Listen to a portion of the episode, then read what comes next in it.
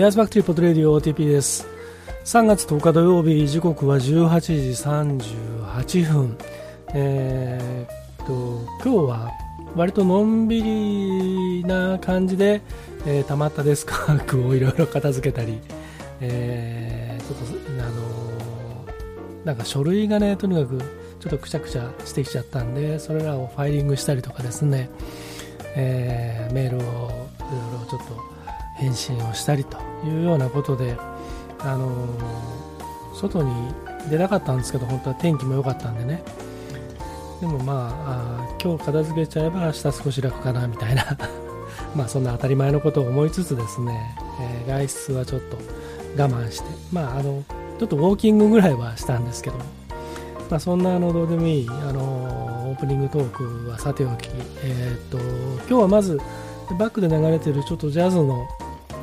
ピアニストの、ね、演奏を、えー、ちょっと聞いてください。えっ、ー、と、ウクライナのピアニスト、えっ、ー、と、これね、あのまあ、いわゆるロシア語の表記で、えー、どう検索しても読み方がわからなくてですね、Facebook とか、あのそのアーティストのページとかいろいろ見たんですけれども、えー、カタカナ表記がどこにもなく、えー、なので、あのえー、で、それがね、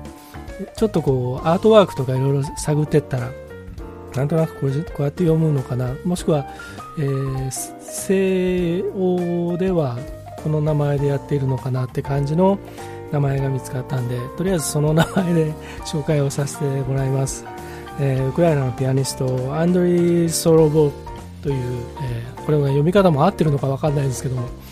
あのローマ字じゃない感じなんで、えー One More Day という曲をちょっと聴いてください。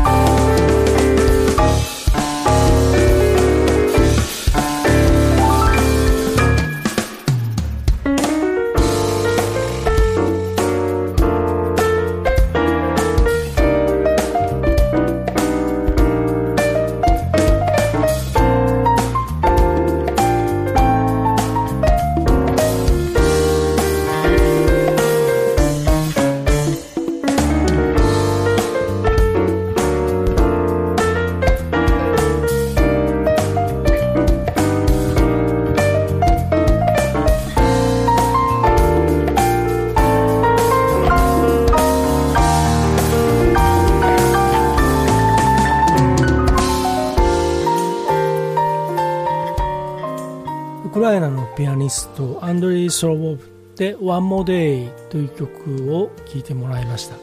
えーと、こちらはあポッドセーフミュージックやまた、えー、映像とかね、えー、コマーシャルなんかでも一部使っていいよっていうふうに、えー、クリエイティブコモンズライセンスでディストリビュートされているジャーメンドゥという、えー、ポータルサイトそこに登録されていたアーティストの楽曲ちょっと気に入って、えー、ダウンロードしてみました。で、これ今日なんで頭に持ってきたかっていうとですね、今日はあの話したいことがたくさんあって、あのー、少し間が空いた、今年のペースからすると、えー、間が空いたってかつての僕の、えー、ペースであれば全然久しぶりでもないという感じで1週間か2週間空いちゃいましたね、えー、ということでですねその間にいろいろ映画見たりとかコンサート行ったりとか、まあ、いろんなことがありましてですね、えー、それをいろいろ今日話したいなと思ってで特にあの映画はですねあのいろいろ例えば DVD とか例えばじゃないあの DVD やあのネットのね、えー、とストリーミングとかでもいろいろ見ていまして時間があると。で劇場でえー、特に今話題の2作品を見ましてあの SNS では見たよっていうのはもう書いてたんですけれどもそれをちょっと話したいなと思います。なんせ話題作なんであんまりこうねあのブログにせよ SNS にせよ僕感想書いちゃうと絶対ネタバレ書いちゃうんで まあそれ別にあの僕は実はネタバレとかあんまり気にしてなくてあのー人のそういう話をね聞いて見に行って倍楽しめるっていうふうに思うこともあるので、えー、むしろこうどんどん本当は書いちゃいたいんですけれども まああんまりねそれを良しとしない人もいるのでまあポッドキャストだったら、えー、いいだろうということで今からあのネタバレ話しますよ。嫌な人は飛ばしてください。えっ、ー、と、日本、あ、そうそう、それで、その映画が割とこうミュージカル、日本ともね、ミュージカル映画なんですよ。なので、あの、1本はもう明らかにミュージカルとして作られていて、もう1本はミュージカルじゃないんだけど、でもすごく、あの、ミュージカル映画であり、また、あサイレントムービーでありっていうものに対するもう本当にえー、オマージュだったりリスペクトだったりっていうものがもうふんだんに込められている映画なので、えー、その中でミュージカルに、えー、っとなんだシーンがいろいろ出てくるんでまあそんなわけでそのジャズな感じのね、えー、楽曲なんかも、えー、ふんだんに使われていますので、えー、この曲を、え頭にちょっと流してみた次第です。えー、っと、で、映画の話をからまずします。うん、1本目は、えー、Shape of Water。あの、グラミーじゃないわ、あの、アカデミーを、えー、4部門、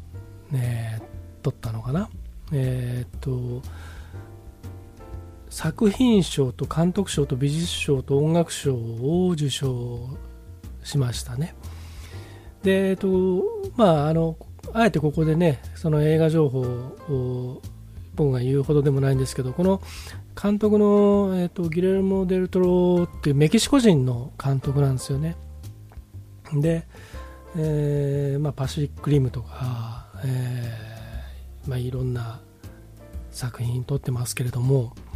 バンズ・ラビリンスとか。で、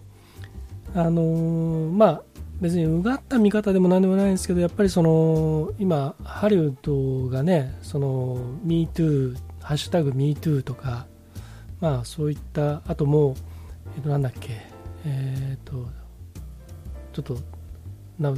ど忘れしちゃいましたけどあのもうもうやめもうやめようというかもういいじゃないかみたいなハッシュタグとかね、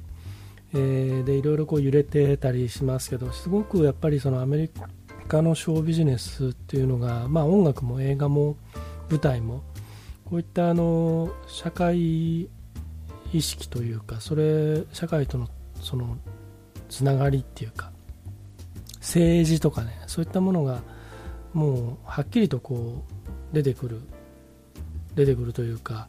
えー、それをタブー視しないというかねそういうのがやっぱりまあ日本と根本的に違うところがありで、まあ、トランプ政権、まあ、トランプ政権というか、まあ、ドナルド・トランプ大統領に対してのそのメキシコ人とかメキシコの国境に壁作るとかいろんなそういったことに対しての大きなその反発とかねそれがあってのことだなというのはすごくもうあのあまりにもこうそれが露骨な感じがしてあのうん実際あのノミネートされた作品を全部見てるわけじゃないので何とも言えないんですけれどもそれでもうんこの作品がオスカー取ったっていうのはまあ素晴らしくもありでもなんとなくそういうちょっと時流というかね時代背景というか世相というかね、えー、ハリウッドの答えだみたいななんかそういうアンチテーゼみたいなのがちょっとこう引っかかるところが正直僕はありまして。まあそれはあのそれとして映画として見た時にあの僕はもともとこういったあのモンスター映画とかあの B 級映画、えー、オタク映画、えーまあ、大好きな部類でして。というのもあの僕らの世代っていうのは1960年代から70年代に少年時代を過ごした、えー、世代っていうのはですねあのテレビの番組がそのアメリカの映画だったりとかテレビ番組の吹き替え版っていうのが、まあ、ゴールデンタイムとか、えー、まあ、じゃんじゃん流れていて名作打作もいろいろねあってですね。特にあの、えー、カートゥーンだったりとか、えー、まあ実写ものの SF ものとかね、えー、そういったあのテレビシリーズ SF ものとかファンタジーやミステリーとか、えー、ホラーとかね。そういったものがたくさんあってそれをもうあの日本のものだとかアメリカのものだとか一切そういう垣根なしに見てきたそれで楽しんできたっていう世代にとってはあのこの「シェイプ・オブ・ウォーター」はもうたまらない感じの映画でありまして。であの背景にはあの大アマゾンのあの半魚人っていうねあのもう昔の映画がそのバックにあってですね。でまああのこのえっと監督デルトロ監督が言うようにそのダイヤマゾンの半魚人のラストシーンがあまりにもその悲しく切ないので、えー、それをハッピーエンドにしたくて作ったみたいなことを何かで読んだんですけど。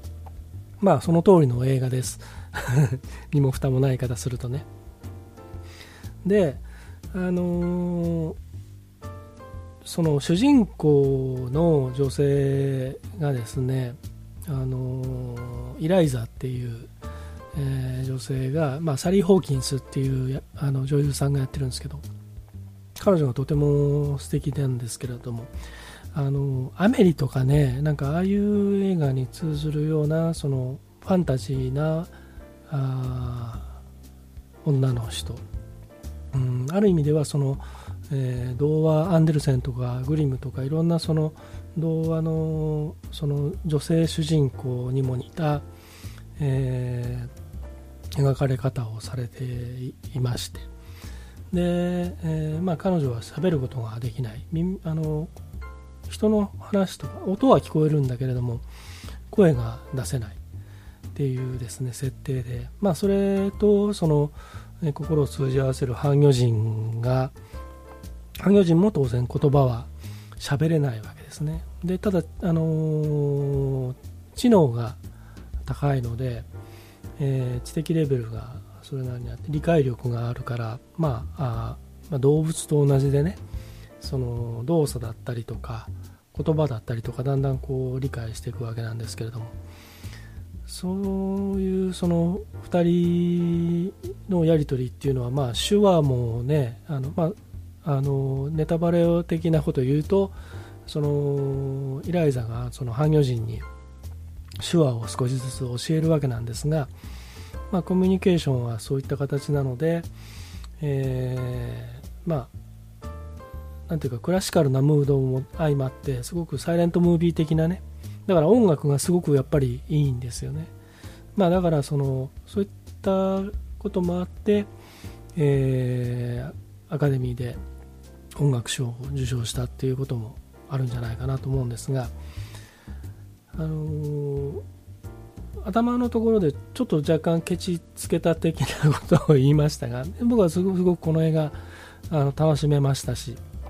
すごく良かったです。であのオタク映画監督なだけあってやっぱりそのグロ描写っていうのはですね容赦ないわけであのそこをあのきっちり、まあ、しつこいぐらいに バイオレンスとあの、まあ、ゴアゴア描写とグロ描写っていうのはですね結構あのバッチリやりますね。でエロがねあのえー、エロスもあるんですがエロスはさすがにあのやっぱりねこういうあのオタク映画監督っていうのはエロが下手ですね。あの他にもねいろんなこういうこういった類のあの作品でその例えばあの女性の裸とかが出てきたりセックスシーンが出てきたりキスシーンが出てきたりっていう映画たくさんありますけど絵でしてあのこの手の映画の,、まあ、あの名作になってるというかヒットした映画っていうのはですね暴力はとかあのそういったあの、まあ、気味の悪さみたいなのはねあのガーンと結構上手にやるくせにやっぱりエロは 下手だなっていうね感じがなきにしもあらずです。あの美しいです。だからすごくあの美しいんですごくやっぱりそういう夢とかねあのそういったものがあるからあの多分エロエロを汚く汚くっていうか生々しくはしたくないのかなっていう感じがちょっとありました。え、まあシェイプオブウォーターはそんな感じで。であとあの、えー、グレイテストショーマン。これはですねあのまあえーと、告知展開が始まった頃から劇場とかネットとかで、えー、予告編を見るにつけあのとても見たいなと、うん、ずっと楽しみにしていまして。僕ヒュージャックマン好きで、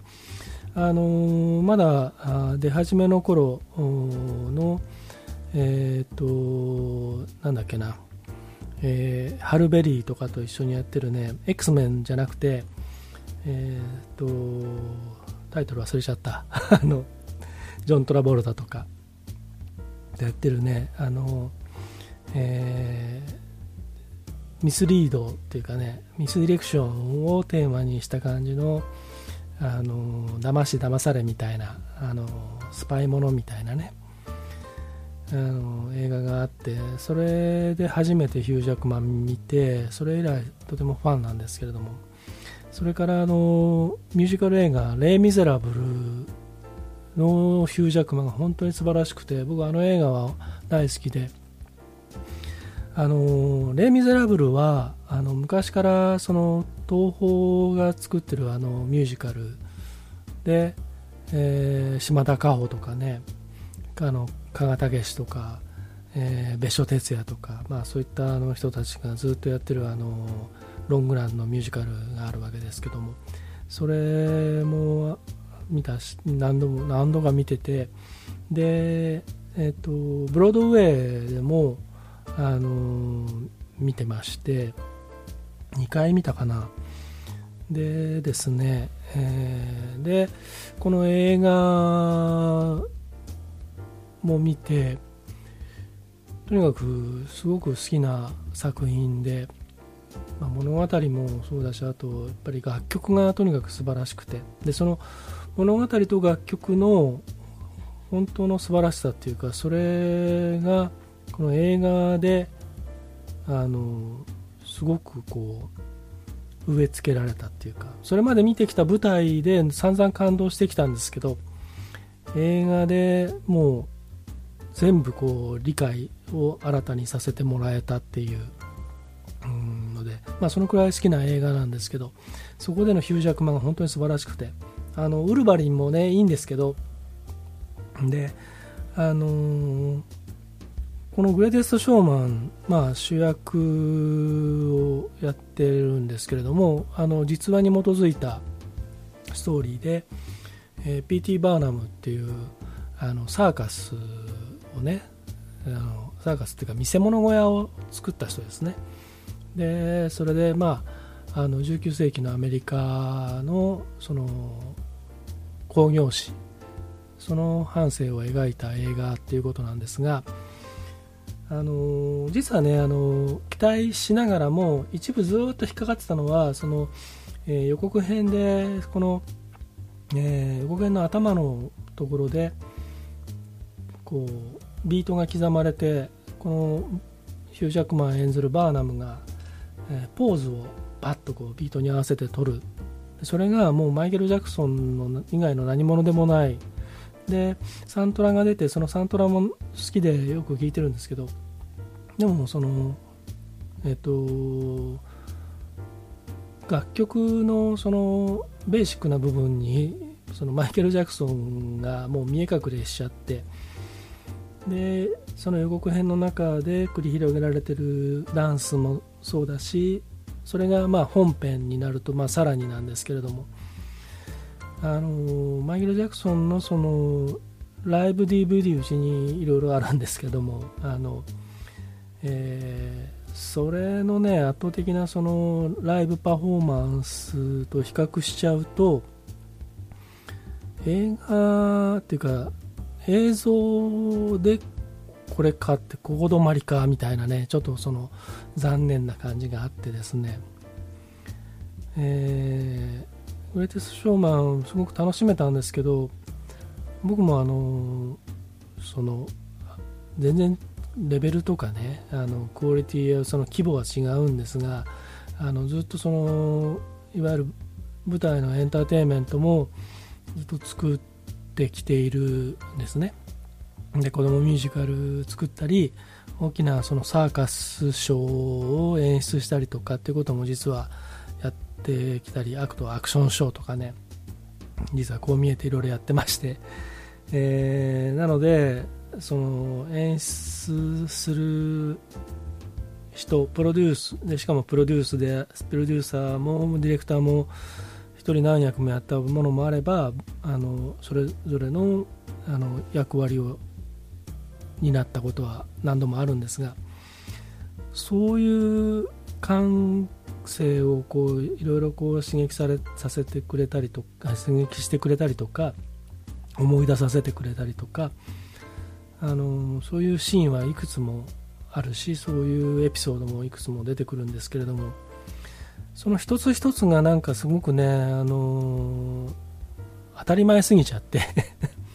綺麗すぎちゃってでやっぱりその実際はもっともっとひどい人だったと思うんですけどあのすごくねあのヒーローになっちゃってて。で家庭でも良き父親であり良き夫でありグループのもう偉大なるリーダーでありっていうねそれがなんかちょっと残念で、えー、でまあまあ言っちゃうと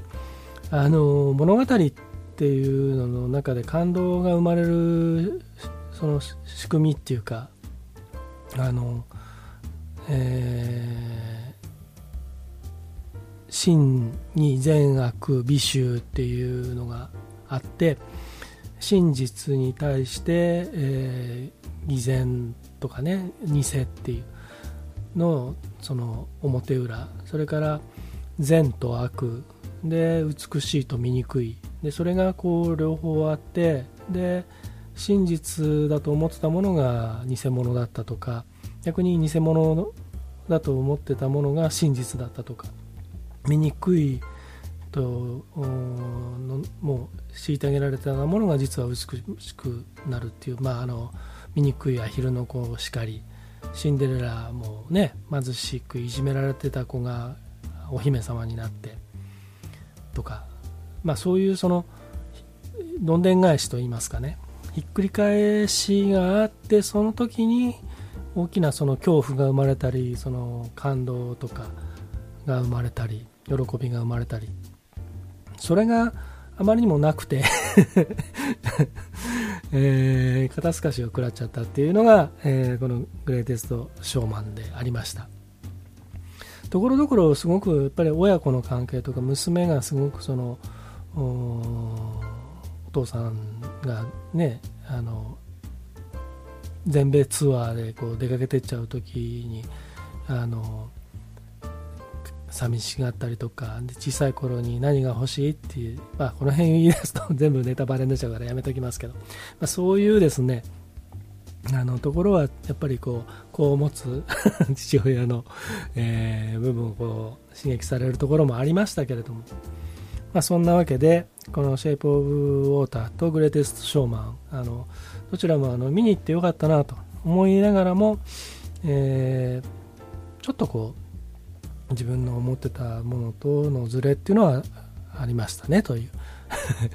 皆さんぜひあの、えー、劇場でお確かめください。僕の言ってた話を、えー、それからですねあのー、もう一気に話しちゃいますと、えー、佐野元春さんのですね、えー、ライブに、えー、一昨日行きまして8年ぶり、えー、前回が、えー、30周年アニバーサリーツアーの時に見に行ったんですけどもあのー、えっ、とあの名古屋の方の父親が亡くなる直前だったんですがあのまあチケット取ってあったんですけどどうしようかなという状況だったんですが、まあ、その時はちょうどあの具合もよくですね、まあ、家族も行ってきたなっていうふうに言ってくれたもんですから、まあ、ちょっと思い切って行ってまああその日は無事に見れたんですけれども。そのあの当時のこういろんなちょっとまああそういった講師ともにいろんなことがそういうのが重なってくるとちょっと大変な時期だったんですよ、まあ、だからそこからこうちょっとこういろいろこうなんていうか後押しを後押しというか勇気をもらったというかね。あのエンカレッジされたところがありましてですね。そこからまあその間にも例えば35周年ツアーとかいろいろあったんですがなかなかこうスケジュールが合わず、えー、ついに今回ですね、えー、行けると いうことでチケット取ってありまして行ってきましてですねこれが良かった。あの何が良かったってねあのまあ彼のことを知らない人はそんなにないと思うんですけどあのまあ大ヒット曲というかアンセムになっているような「サムデー」とかねそういうヒット曲があったりしますよね。でそういったのはねあのこれもネタバレになっちゃうけどツアーまだ続きますからあれですけどももうその辺はやんない。でしかもあのいわゆるベリーベストオブ的なライブいくらでもできると思うんですけどそんなことはもうやらない。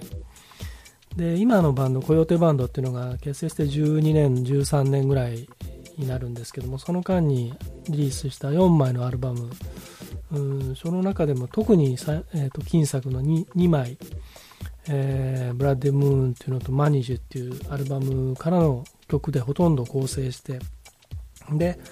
えー、若干ちょっと以前の曲だとしてもいわゆるそのうん一世を風靡した80年代の頃の楽曲はもうほとんど1曲もやんない。でむしろその選曲的には今の彼の楽曲っていうのはその時代をすごく反映してるので時代を憂えたりする部分もあるんですけれども何かを、えー、何かに対してその大きなうねりに対してノーと言ってるような曲もいろいろあるんですがそういうネガティブなその曲イメージをさせるような歌も、えー、ない。でむしろその、えー、若い世代。だから、えーと、一番最初の頃のその彼のファンの、えー、子供たちの世代、うん、10代20代30代といった、えー、そういったあの世代に向けての選曲になってました。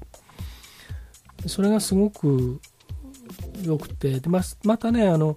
えーと、彼はその特に初期の頃は